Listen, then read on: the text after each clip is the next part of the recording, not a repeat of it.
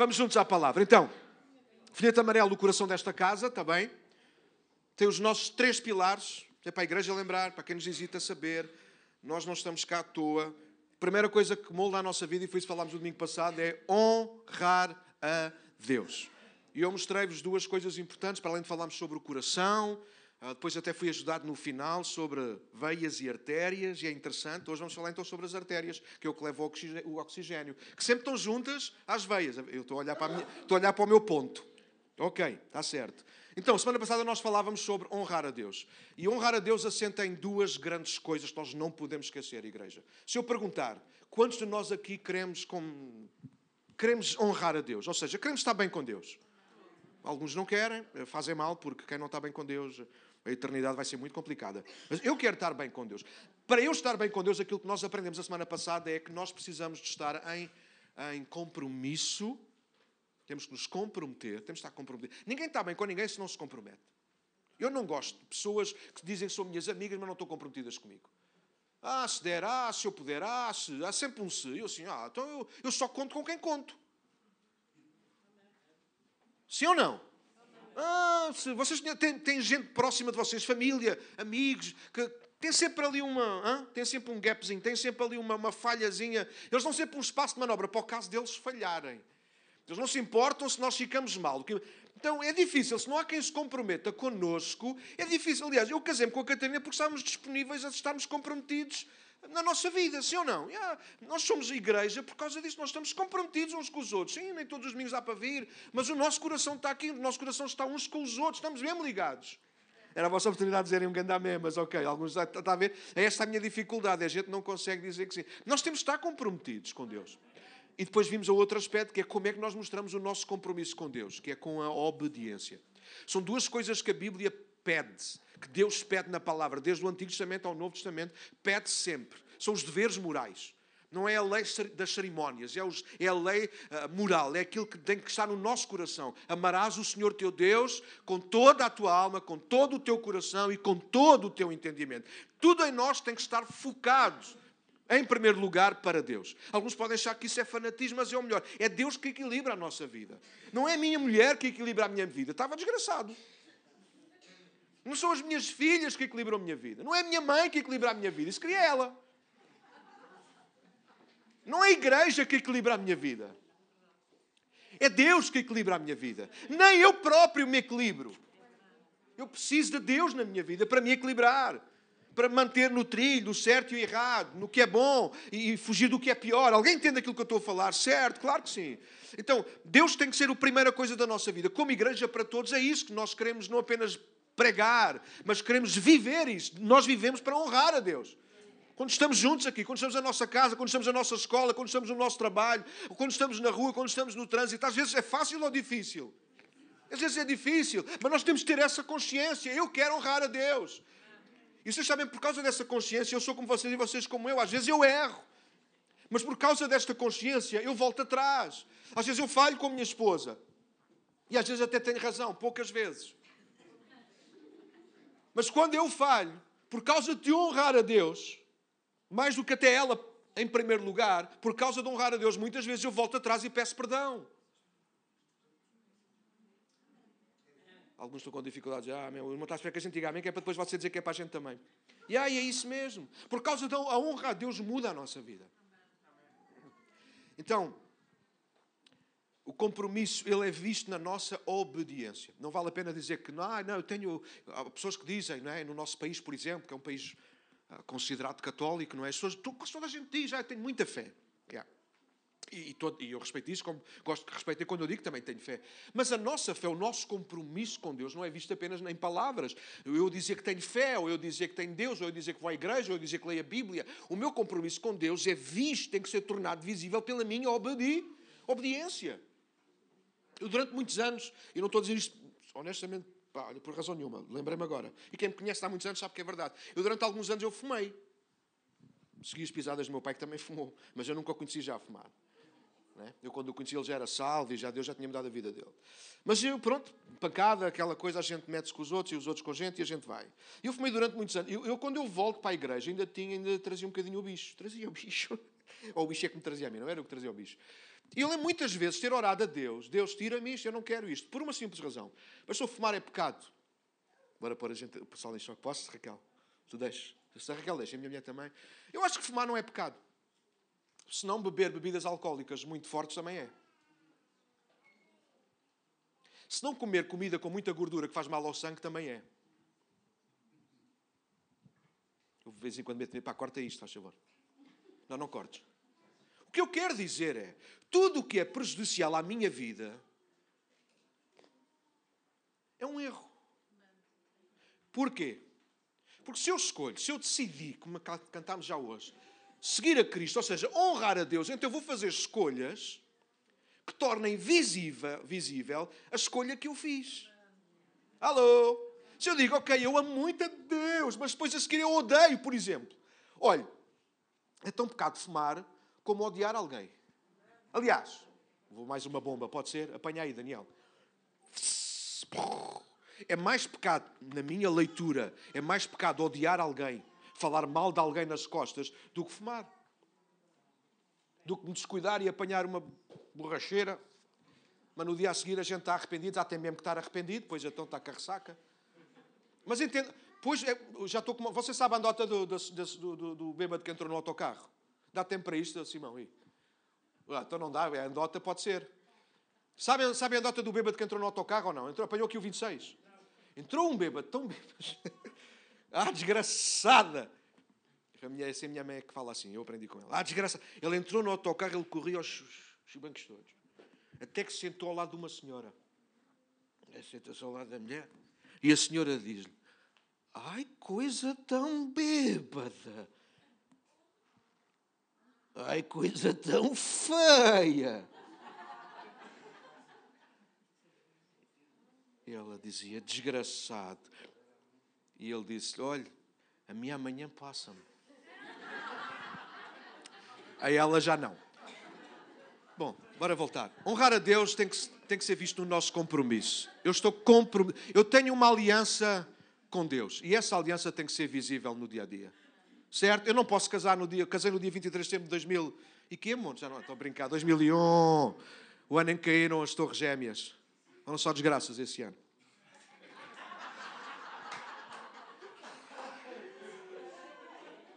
Mas alguma coisa boa salvou esse ano. Foi o meu casamento safo-me sempre tão bem. Bora, venham comigo. Imaginem o caso com a Catarina um dia, eu, eu, eu, mostro esse compromisso a toda a gente, colocando um anel no dedo dela, um, um no meu, mas no dia a seguir eu, eu vou ter outras mulheres. Porque eu posso ter outras mulheres. Estás-te a rir? Deixa-me falar a sério. Eu posso ter as mulheres que eu quiser, como eu posso fumar, como eu posso fazer o que eu quiser. Como se diz o povo, a vida é minha. O problema é que com as, é com as minhas escolhas visíveis que eu mostro a quem estou a honrar, a quem estou a servir, com quem de facto estou comprometido. Então, honrar a Deus tem que ter sempre o lado do compromisso, coração, mas depois o lado visível, a obediência. Okay? Nesta manhã, e por isso foi intencional os folhetos, vocês têm mais os outros dois, voluntários, e, por exemplo, os grupos de crescimento. Podíamos ter posto outros, mas estes acho que se ligam bem com aquilo que quer partilhar nesta manhã. O outro grande pilar, vocês vão acompanhando pelo folheto amarelo, o outro grande pilar é servir juntos.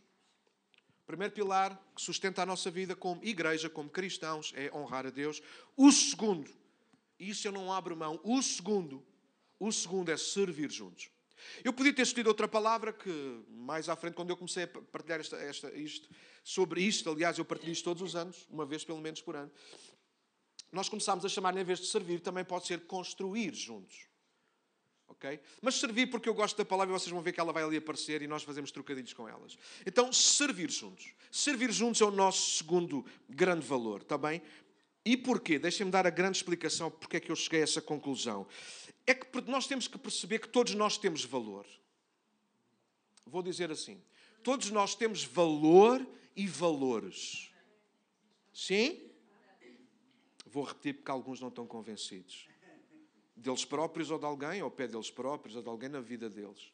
Mas toda a gente tem valor e valores.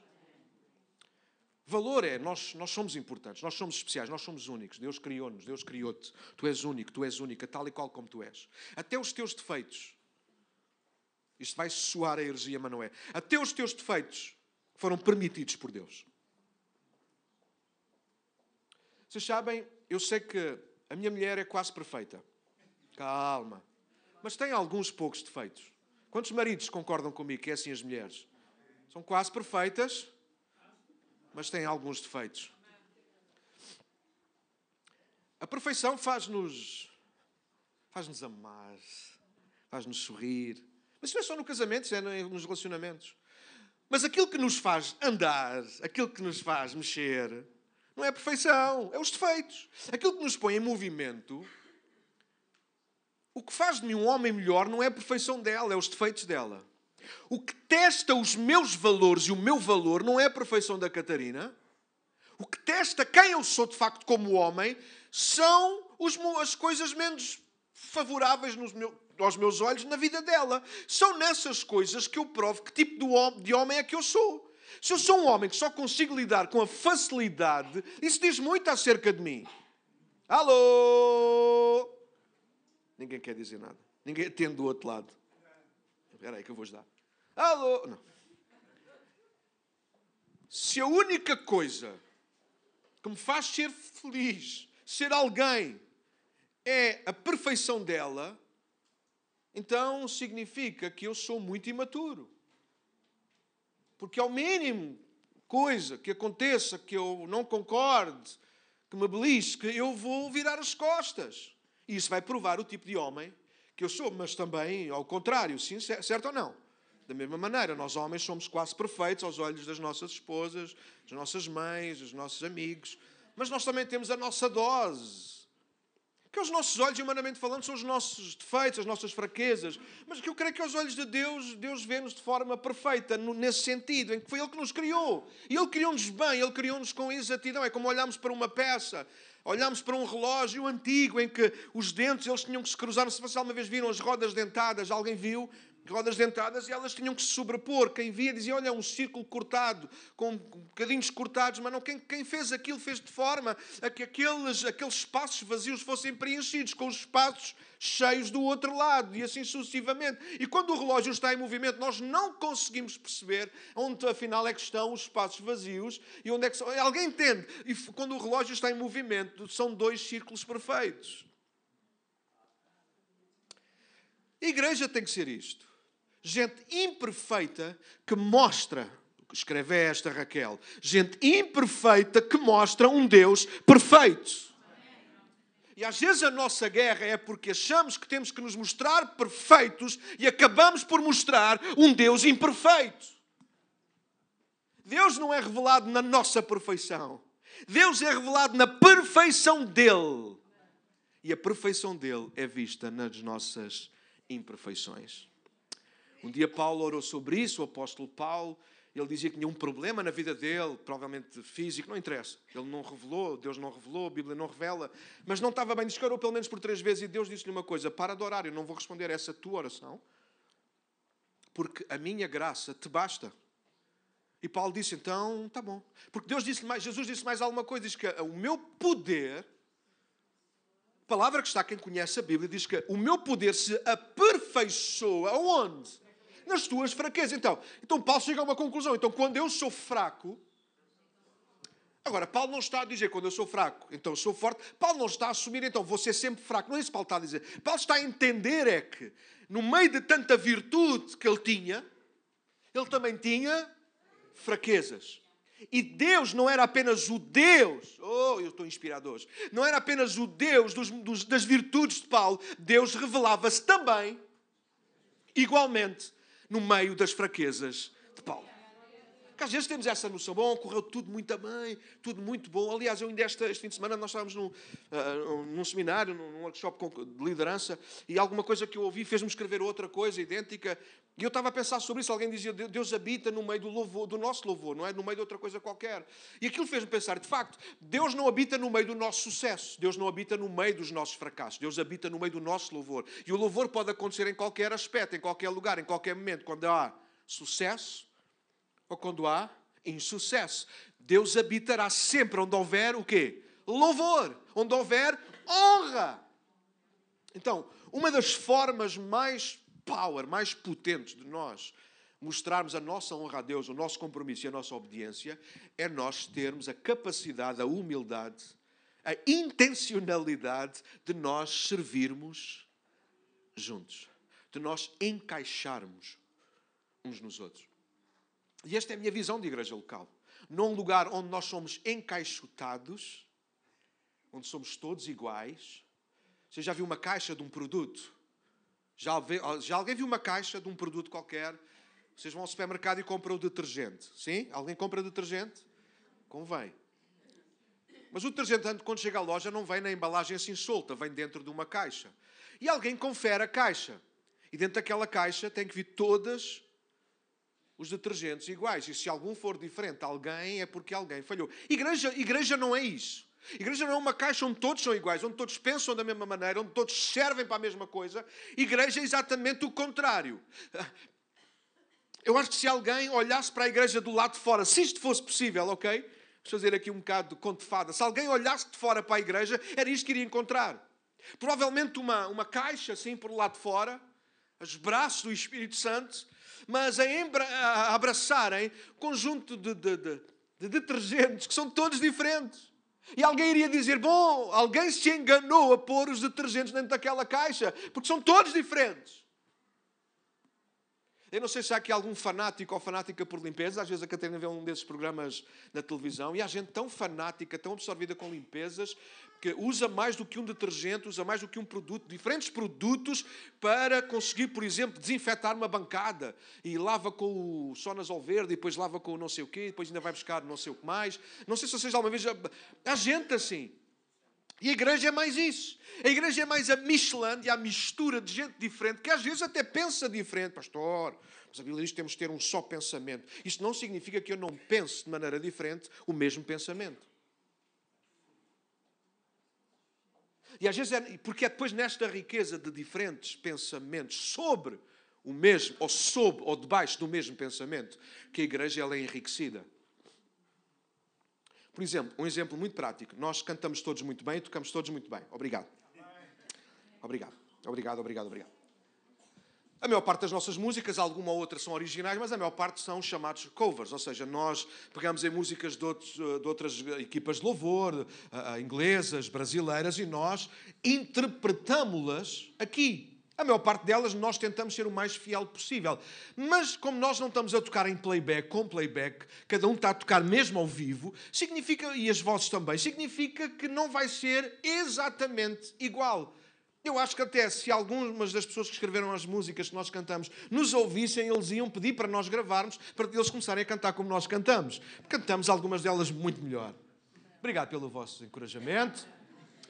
Isso para dizer que não se consegue reproduzir tudo igual, nunca. Igreja é isso. A igreja não é repetição de repetição de repetição, de cópia de cópia de cópia. A igreja é novidade de vida que vem por um Deus que é vivo e que trabalha em pessoas e através de pessoas que estão vivas. Este é o segundo pilar. Eu perceber que tenho os meus dons, tenho o meu valor e os meus valores. E para fechar a introdução, estou quase a acabar. A introdução. sozinhos podemos ter muito valor e muitos valores, mas o nosso, quando ficamos isolados, sozinhos, esse valor e valores podem não servir para nada e, pior ainda, podem deixar de valer alguma coisa. Por isso que eu creio que igreja local, como é a nossa, não as casas, mas pessoas, diferentes pessoas de diferentes sítios, umas mais bonitas que as outras. Concordas, Daniel? Daniel, oh. Mas é isto que é a igreja local gente com diferentes dons, gente com diferentes talentos, todos com valor. Não há aqui ninguém que não tenha valor. Pastor, pastor não conhece o meu passado, nem quero. Se a coisa que a vida me ensinou foi a perguntar pouco pelo passado das pessoas. Não é para, ah, é porque não quer saber, não. É porque provavelmente não quer levar a pessoa outra vez lá. E só faço essa viagem quando há necessidade, porque há pessoas que às vezes estão no presente a viver no passado. E aí é preciso voltar ao passado. Mas geralmente a igreja local não tem mais que ver com o passado, a igreja local tem sempre que ver com o presente.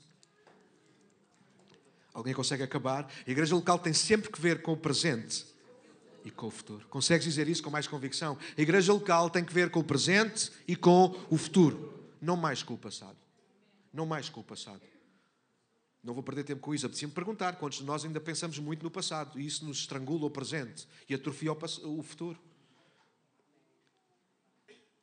Deixa-me terminar aqui a introdução com isto. Gente que vive atrofiada com o passado, por exemplo, não consegue ajudar a construir a igreja. Isto não é um problema à partida desde que se deixe ser ajudado, certo? Porque igreja local é o melhor lugar. Alguém tem dito isso no passado e agora no presente tenho ouvido isso muitas vezes, outra vez. A igreja é mais, tem que ser mais parecida com um hospital. Ah, eu não gosto de hospitais. Estou com problemas, irmãos. Eu faço o que faço quando vou aos hospitais fazer visitas. É 5, 10 minutos. Não gosto? Desculpem. Ah, convidem-me para comer picanha. Tenho, tenho à vontade. E pode estar em sangue, que eu mando passar a minha mais um bocadinho. Agora, hospitais não. Eu não gosto. Não gosto do cheiro. Quase desmaio só com o cheiro do éter, lá o que é aquilo que anda ali no ar. Está aqui a minha mãe que sabe que é verdade. Não gosto, não gosto, não gosto de estar ali a olhar para as pessoas. Depois até estou a visitar um irmão ou uma irmã que está no hospital, que até não tem problema nenhum, mas tem lá aquilo espetado e aquilo, e os meus olhos, eu estou sempre a tentar olhar para os olhos da pessoa, para o pacote das bolachas está em cima da, da mesinha de cabeceira, mas os meus olhos, é tipo, tipo vira-bicos, um olho vira-se para as bolachas, o outro está sempre a olhar para, para a cena hospital. Eu não consigo, não gosto. Mas alguém disse que a igreja tem que ser mais parecida com um hospital. E eu entendo o conceito. Sim, de facto, onde chega gente gente que vem magoada, gente que vem ferida, gente que caiu na vida e precisa de ser levantada. Mas a igreja, para mim, o conceito do hospital está certo se for também assim. Mas gente onde há gente que cuida de gente. Não pode ser só um hospital onde há gente amontoada a precisar de ajuda. Igreja tem que ser o lugar onde as pessoas procuram ajuda, porque de facto há quem ajude. E isto não pode ser só o pastor. Obrigado pelo vosso amém. Vou-vos dar só mais uma oportunidade. E isto não pode ser só o pastor. A igreja tem que ser uma comunidade de gente que diz: venham eles. Tenho testemunho para dar. Eu, quando cheguei aqui, cheguei partido, mas Deus mudou a minha vida. Fui abraçado por amor, fui aceito como vinha. E agora estou pronto a fazer isso por outros. A igreja tem que mudar essa mentalidade. Servir juntos tem que ver com isso. Sim, então a igreja pode ser um hospital. Onde tu entras ferido, magoado e, te... e a gente precisa de um dia de tratamentos. A gente precisa de uma semana, a gente precisa de um mês, a gente precisa de um ano. Mas também não abuses. Porque há outras pessoas a precisarem da, da cama onde tu estás. Usa a cama o tempo que for preciso. Quando te sentires capaz, sai da cama. Volta às consultas. Volta às reuniões, volta aos cultos, continua a ouvir, continua a ver como é que está a tua ferida, ver se está melhor, se está a sarar, como é que a coisa está. E à medida que tu te sentes sarado, começa a sarar outros, porque gente ferida fere. Gente doente adoece os outros, mas gente curada cura outros. Gente que recebeu um milagre, agora é um milagre para alguém. Então, este é o nosso segundo grande valor: servirmos juntos, cuidamos uns dos outros. Vou repetir: cuidamos uns dos outros. Cuidado tem que ser recíproco. Faz conta que hoje não é o vosso pastor que está a falar, é apenas o Daniel tem mania e hoje ele veio aqui convidado. Não pode ser o pastor a cuidar de toda a gente. Só eu pergunto quem cuida do pastor.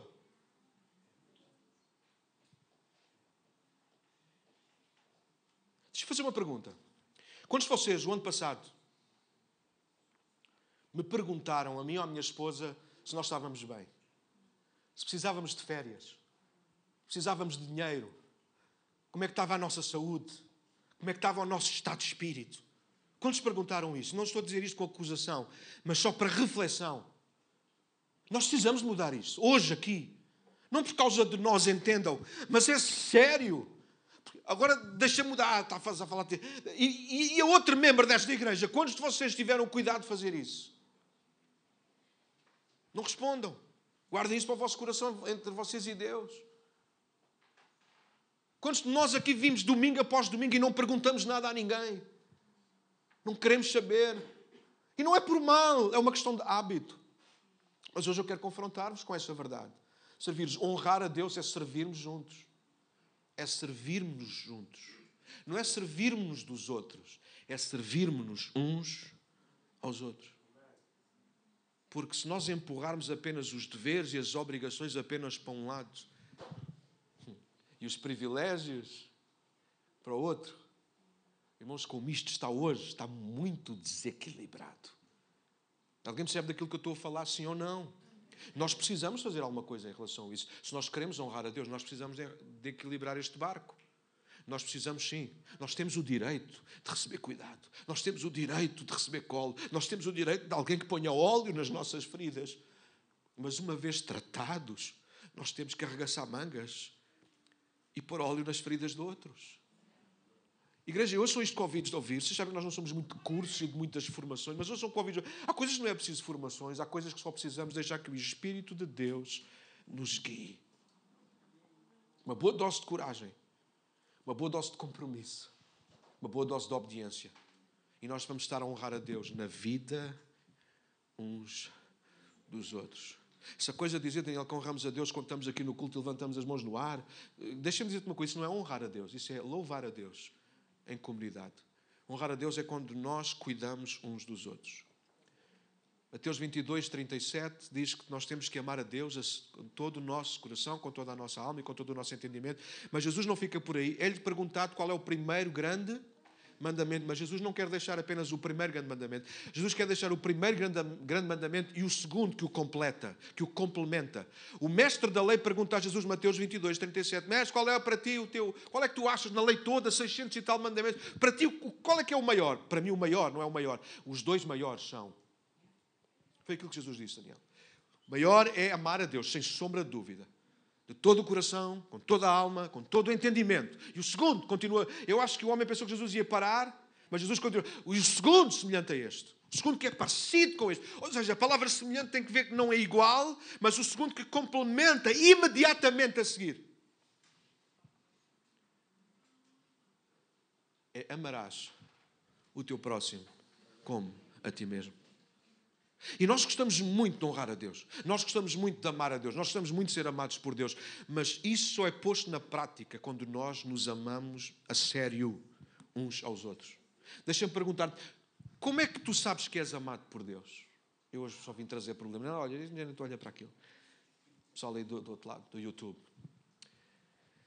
Como é que nós sabemos que somos amados por Deus? Posso responder aquilo que eu acho, a minha leitura, quando nós nos deixamos amar pelos outros. Claro que, espiritualmente falando, Deus ama-nos, a gente sabe isso. Mas como é que Deus vai sentir, fazer sentir na nossa pele que nós de facto somos amados e aceitos? Em primeiro lugar, quando Ele enviou Jesus, diz a palavra de Deus, que Ele provou o seu amor para connosco, quando Cristo morreu por nós, sendo nós ainda pecadores. Mas como é que nós continuamos a viver nesse amor? Chama-se Igreja Local lugar onde nós podemos experimentar, ou deveríamos experimentar. E aqui eu acho que posso dizer com alguma propriedade: o lugar onde nós experimentamos amor é a igreja local.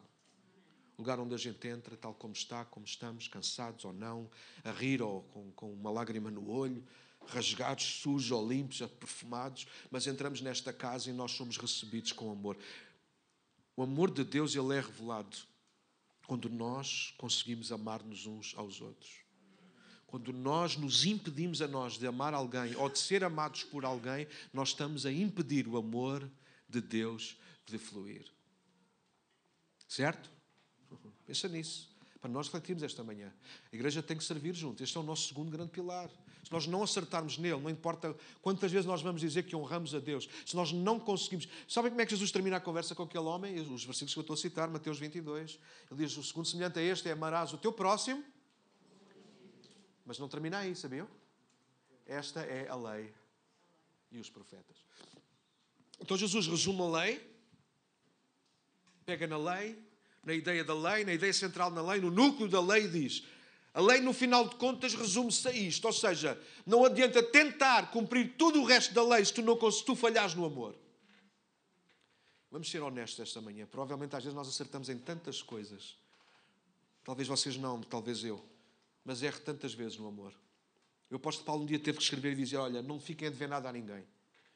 Eu gostava de não estar a dever a minha casa, o meu carro, mas, mas, mas não estou a dever, estou a pagar, ainda estou, hein? todos os meses, pau, pau, pau.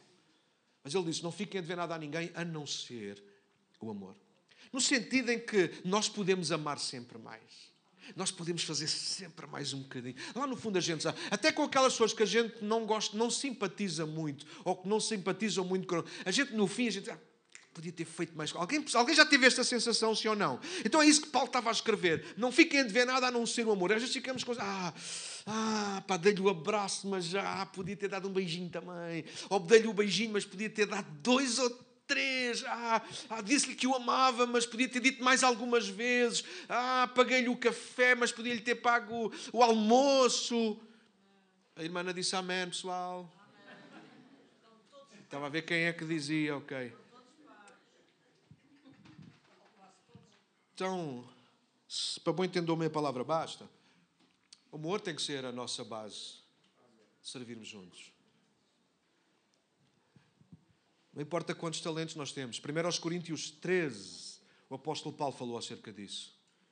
Se eu não tiver amor, caridade, posso ter os maiores dons, eu posso falar todas as línguas dos homens, até as dos anjos. Paulo esticava a corda. Não vai ser nada, vai soar a metal que sim, barulho. Ouve-se, mas não, não edifica nada. Posso dar até a minha vida para ser queimada, ser oferecida em sacrifício. Mas se eu não o faço por amor, é como se nada fosse. Então os nossos talentos eles são importantes no reino, mas o nosso valor, igreja, encontra-se no nosso amor. Se nós não conseguimos amar, se nós apenas conseguimos fluir nos nossos dons, naquilo em que somos bons, há gente que é boa só a fazer sorrisos. Há gente que é muito boa a fazer sorrisos. Hipocrisia. Às vezes eles estão a sorrir por fora, mas a chorar por dentro. Às vezes estão a mostrar os dentes aqui, estes, mas por dentro estão a morder-nos. Há gente que, que, que é pró nisso. Há gente que é muito boa a tocar piano, não é o meu caso, por isso estou à vontade. Há gente que é muito boa nos dons, mas depois no amor, eles não fazem com amor, não fazem com paixão por Deus nem pelo próximo, eles fazem para, para mostrar aquilo que são capazes, eles fazem porque alguém pediu para fazer, eles fazem porque não havia mais ninguém para fazer. Mas a nossa motivação, a base que nos deve fazer estar juntos e fazer alguma coisa, tem que ser o amor. Aliás, eu já vi gente movida pelo amor que não sabia fazer nada e fez muito mais do que gente que sabia fazer tanto. Não, o amor não, o amor não muda, o amor não, não substitui os nossos talentos e os nossos valores. Mas o amor é mais valioso do que os nossos valores. E a gente diz, pastor, mas sabe, eu tenho dificuldade em amar, porque tu queres. Porque a Bíblia diz também em Romanos que o amor de Deus já está derramado no nosso coração pelo Espírito Santo que nos foi dado. A questão de, em relação ao amor, como base no nosso relacionamento como igreja, às vezes falha porque nós falhamos em ouvir a voz do Espírito. Falha porque nós não queremos amar. Às vezes há momentos em que nós não queremos perdoar. Há momentos em que nós não queremos que seja diferente da dificuldade em que a coisa está. Às vezes nós não queremos. E alguns de vocês sabem que é verdade aquilo que eu estou a dizer. Às vezes nós insistimos, nós insistimos no erro. Quando nós insistimos no erro, para além de deixarmos de amar Deus e o outro, nós deixamos de honrar a Deus. Nós deixamos, quebramos o nosso compromisso porque deixamos de estar em obediência. A lei e os profetas cumprem-se quando nós amamos a Deus, mas também quando nós nos amamos uns aos outros. Quando nós começamos a ter a coragem de olhar nos olhos uns dos outros e dizer: Olha. E no passado cantava-se um corinho muito bonito, não era? Eu te amo com o amor do Senhor. E depois, cada vez que alguém cantava isto, eu quando comecei a tocar o piano lá na igreja, lá na Brandoa, Pois estas eram aquelas melodias assim muito bonitas. Eu gostava de cantar. Não era porque gostava muito do corinho, mas era porque gostava de mas cantar. Mas depois havia sempre, a começava a cantar. Eu, alguém sabe este corinho, sim ou não? Levanta lá o braço. Eu te amo com amor do Senhor. E eu fico muito grato porque vocês todos me amam, porque estão a olhar todos só para mim. E depois alguém no culto fazia sempre, era quase, era certinho e direitinho como como o sol nasce todos os dias. Alguém interrompia e dizia: oh, irmão, então você está a dizer, eu te amo com amor do Senhor, está a olhar para está com os olhos fechados, ou está a olhar para o teto. Vá lá olhar para alguém. Porque, porque, pois, porque esta é a nossa cultura, isto está no nosso ADN, que é a gente ama muito a Deus. Sim, a gente gostamos muito uns dos outros, mas nem é por mal, mas acabamos por nos faltar a coragem tantas vezes, olhar nos olhos uns dos outros e ser Deus na vida, para a vida de alguém. Dizer, eu amo-te. Daniel, e se isso não for verdade, nunca é mentira. Porque tu podes não amar com o teu amor, mas sempre amarás com o amor de Deus. E se não amas, tu tens que te obrigar a fazer esse amor de Deus a sair de ti para a vida de alguém. O amor nunca é uma obrigação. Gente, o amor é uma atitude. Alguém ensinou sobre isso uma vez. Eu nunca mais vi. O amor não é um sentimento. Ah, hoje não sinto amar. Isso não, isso não existe. O amor é uma atitude. Eu, eu, eu decidi amar. Eu decidi amar. Estou casado hoje porque eu decidi amar. Alguém percebe aquilo que eu estou a dizer? Sabe, casamento, igreja são muito parecidos. Filhos não. Eu não decidi amar os meus filhos, ainda elas não tinham nascido, eu os amava perdidamente. São coisas diferentes, por isso eu não estou a misturá-las. Mas casamento, amizades, igreja, tem que ver com uma decisão. Não se explica o amor de pais e filhos. Eu não consigo explicar. Se alguém conseguir, na boa. Escreva um livro para ver se eu aprendo. Eu não consigo explicar como é que eu amo as minhas filhas. Eles nunca fizeram nada, eu já as amava. Man. Eu falava para o umbigo da minha mulher. Aí, filha, falava para lá, porque era o mesmo canal. Falava, já comem de lá, também têm que ouvir. Falava para lá e depois punha lá o ouvido. Lembras-te, amor? Lembro tão bem. Filha, estás aí? Depois fazia muito rápido, não fosse ela responder e eu não tinha lá o ouvido. Amor, uma coisa, uma loja, não te explica. Mas uns com os outros, irmãos, infelizmente não é assim uns com os outros. Sim, há pessoas com quem a gente ganha logo uma empatia. Eu tenho amigos no ministério. Catarina olha, conheceu o, o Mário Nobre, que vai estar aí connosco no, no aniversário. Uh, o pastor Mário Nobre, para mim é o Mário Nobre. Conheci-o há, há menos de um ano, mas uh, Ligamos o coração. Há, pessoas, há outros que, que eu tenho que ir fazendo um esforço para a gente ir falando e tal. Há outros que até já paguei almoço e até hoje ainda estou à espera que eles, que eles me liguem, que digam alguma coisa assim. Mas não, não, não, não, não. Mas investi, investi, investi. O que eu quero dizer é investir, já investi em pessoas. E cada vez que me vêm, eles ficam vermelhos, da cor das papoilas, saltitantes. Hoje tudo me faz lembrar isso. Ah, e eles ficam, porque estão comprometidos, eles sentem-se em dívida, mas o amor não deve nada a ninguém. Eu disse, oh, amigo, não penso mais nisso. Já disse a um ano, não penso. Cada vez que me vê, vai sempre dizer, ah, pois é, tenho que lá ter contigo para comer. Oh, amigo, esquece isso, amigos, eu já tinha morrido à fome. Ah, amigos, eu, eu, eu, sou, eu não sou mas sou de lá perto. Não, não, já, oh, já estou numa fase da minha vida que eu já não, não fico a dever a nada a ninguém. ah, estou-te a dever a mim. Não me deves nada. Se devesse alguma coisa, já tinha de bater à porta quando eu te paguei o almoço é porque eu quis, quis ser teu amigo. Não dá, não tem problema, meu, segue a tua vida. Ah, não é isso. Não é isso. O que já foste, não foste almoçar com este? Eu, mas eu mando tudo a cara. Porque a gente tem que desafiar. Não, mas eu não, não mando a cara para destruir. Eu mando a cara para as pessoas perceberem que amor, relacionamento não tem que ver com fingimento, nem com uh, mandar pastilha, agora dou-te uma pastilha, agora emprestei-te um papel, agora emprestaste-me a mim, tu emprestaste uma caneta de outra vez, não foi? Agora isso não, isso não tem nada a ver com amor, amor. Oh, irmãos, não tem nada a ver. E a gente, a gente partilha o que tem para partilhar e não está à espera de receber coisa nenhuma. A igreja tem que ser isto. A igreja tem que ser um lugar onde se eu tenho, eu dou e não estou à espera. Ai, vez eu dei-lhe tanto e nunca ninguém me deu nada a mim. Será que isso é verdade? O problema é que a gente fica a olhar, eu deite e fiquei à espera que viesse daqui. Veio tanto dos outros lados que a gente ficou cegos a querer que viesse do mesmo lado. Às vezes eu já caí nisso, eu estou a falar por experiência, eu já caí nessa besteira. A gente abençoar aqui e estar à espera que venha daqui. Não quer saber se aquele fulano não paga o almoço. Já me pagaram outros tantos.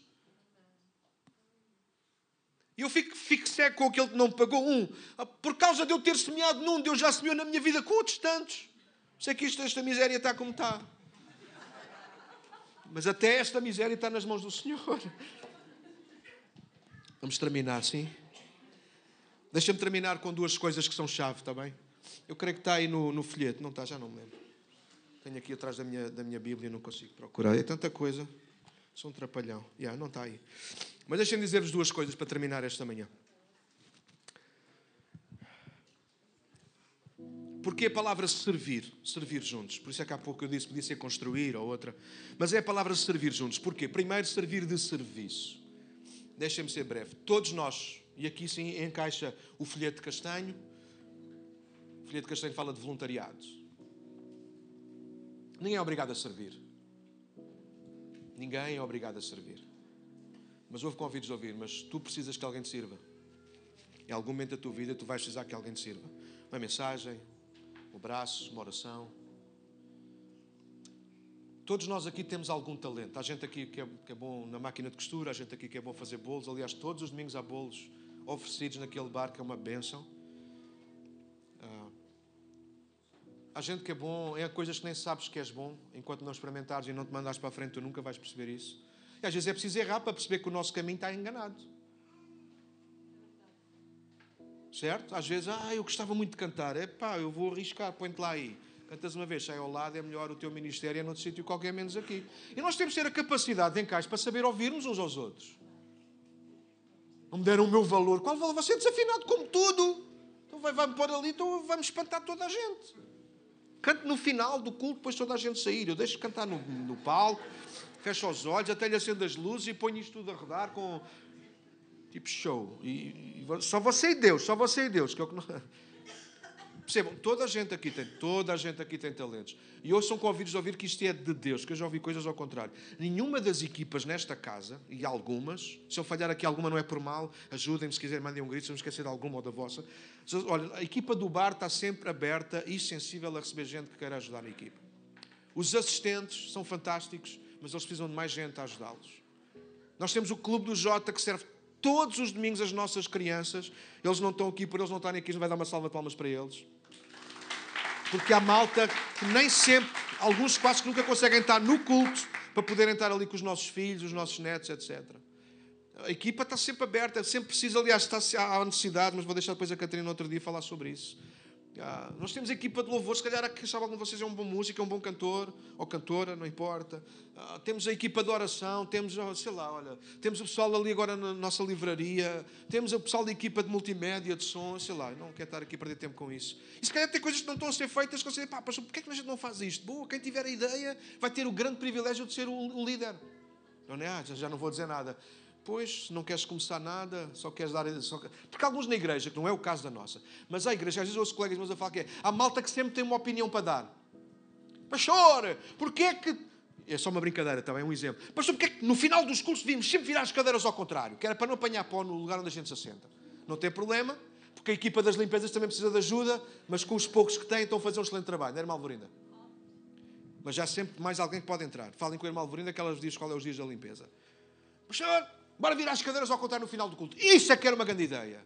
E alguém diz: Então, meu irmão, quando o pessoal sair, faz favor, pega nas cadeiras. Não leva mal, mas eu não tenho tempo. Como? Então você está a arranjar trabalho para os outros e você não se quer meter nele. Porque também há gente assim. Aqui não. Em nome de Jesus. Aqui, pelo contrário, se houver gente que tem ideias para o pessoal da casa, acho que sabe que é verdade. Penso, espero que saiba que é verdade. Não me deixem ficar mal. Mas sempre que houve ideias, sempre as, sempre as, ah, sempre as partilhámos, desculpem. As que não eram fazíveis não se fizeram, outras ficaram na gaveta e no tempo certo juntaram-se a outras ideias e a maior parte das coisas foi nascendo.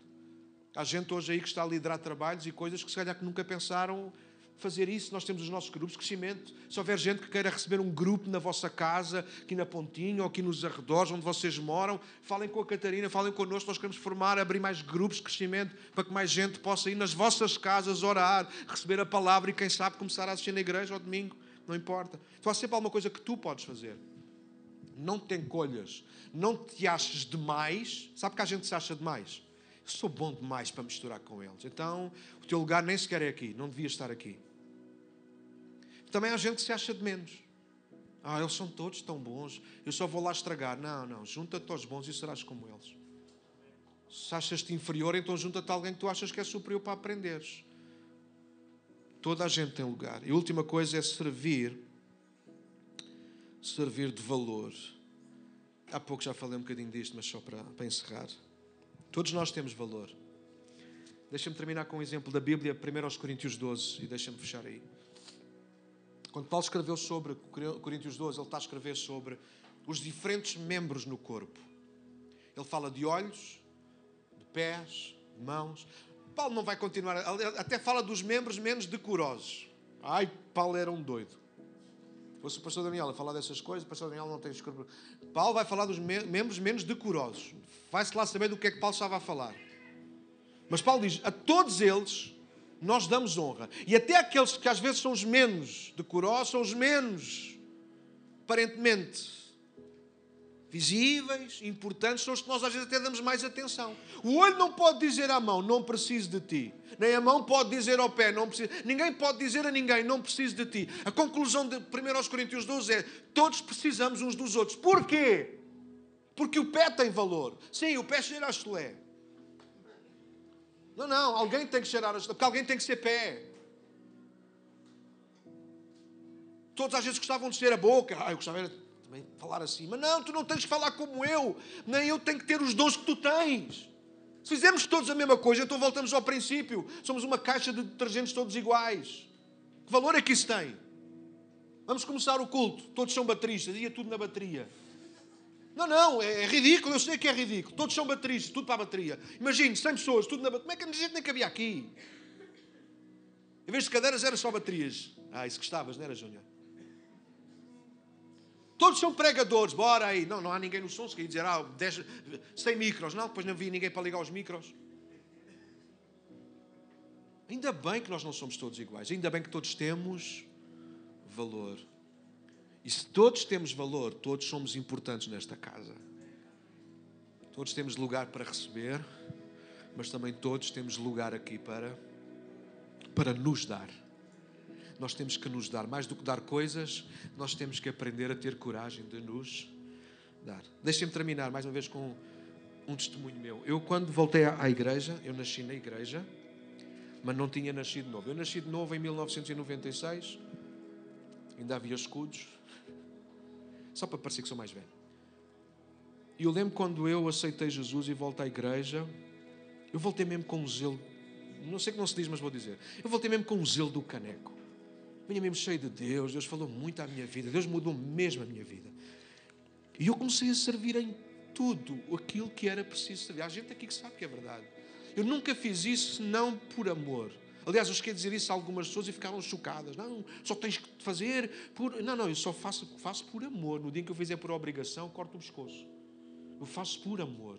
Eu sirvo por amor. Eu resolvo problemas por amor. No dia que for ao contrário, então eu estou no sítio errado. Então, por isso, vou para um emprego. Isso é o que a gente faz no nosso trabalho. Coisas que a gente faz por amor, e a maior parte delas a gente tem que fazer porque tem que fazer e acabou. Alguém sabe do que eu estou a falar? Igreja não! Igreja é por amor. A gente vira a cadeira por amor, a gente apanha o papel por amor, a gente dá um abraço por amor. A gente chega mais cedo por amor, a gente sai mais tarde por amor, a gente almoça aqui por amor, a gente dá o nosso dízimo por amor, a gente dá a nossa oferta. Não tem que ver, ah, alguém me obrigou. Qual obrigou o que? Eu faço o que eu quero. E aquilo que eu faço agora é com amor. E eu, quando nasci de novo, eu comecei a fazer tudo. Mas vai estar aqui uma série de testemunhas se quiserem. Comecei a fazer tudo. Eu, cheguei, eu, cheguei, eu, tocava teclado na parte de trás da igreja. Olha, Filipe, não sei se ainda te lembras, Filipe. Não havia técnico de altura. Filipe na não fazia som. Ele fazia lá o som o quê? Fazia era barulho com a boca dele. Não havia técnico de som. Então, pequeno, o meu pianinho pequenino tinha que a minha avó me deu. Um kawai. Oh, oh, abre. Kawai, ao lado da mesa de som. Ligava diretamente tocava, punha o som para elas a cantar à frente e baixava. E os irmãos diziam, olha, pastor, que ridículo. Não era, era ridículo, era o melhor, não havia mais nada. E quando não houve, não houve um tempo, não havia sequer ninguém para vender as, as, revistas na livraria, eu acabava o culto e ia correr para a livraria para vender as novas de alegria. E nunca tive vergonha disso. E quando houve uma conferência no, no pavilhão Carlos Lopes, antes de ele fechar e reabrir agora outra vez, não havia ninguém para estar na, na, na portaria. Eu estive lá o fim de semana, desde sexta-feira à tarde até de manhã, a paz do Senhor a toda a gente dei mais de mil vezes a paz do Senhor. E quando chegava às obras no, na segunda-feira seguinte para ir trabalhar na eletricidade, cada pessoa que eu cumprimentava nas obras, o pedreiro, o servente, dizia paz do Senhor a toda a gente. Eu não, disse mais nada o fim de semana todo, desde manhã à noite era paz do Senhor, paz do Senhor, paz do Senhor, paz do Senhor, paz do Senhor, paz Senhor. O braço direito estava com um músculo, paz do Senhor, paz do Senhor. Eu cheguei, eu cheguei, mas literalmente eu cheguei à obra no dia a seguir, eu peguei na minha ferramenta, comecei a partir, a partir buracos, parecia o padrão, então, bom, bom dia, então, eletricista, então, paz do Senhor. Então, pá, não é paz do Senhor, é isso que eu queria dizer, é bom dia, amigo. Só para dizer isso, uma vez eu disse a um amigo um almoço, se há uma lacuna e tu a vês, é porque é para tu fazeres alguma coisa em relação a isso. As lacunas e as brechas não é para nós falarmos dela, é para nós as resolvermos. Se eu vejo um problema, eu gosto de Irmã Margarida, estou sempre à vontade. Se eu vejo um problema na Irmã Margarida, eu não, Deus não me mostra um problema na Irmã Margarida. Ponha-se lá de pé, Irmã Margarida. Faz favor. Digam-me, em primeiro lugar, está ou não está bonita? A mulher é linda. É linda. Se eu encontrar um problema nesta mulher, se Deus me mostrar um problema nesta mulher, Ele não me vai mostrar um problema nesta mulher só para eu ter do que falar. Deus vai mostrar um problema nesta mulher para que eu seja desafiado a amar e fazer alguma coisa em relação a isso. Quantos concordam com isso? Quantos estão a viver assim?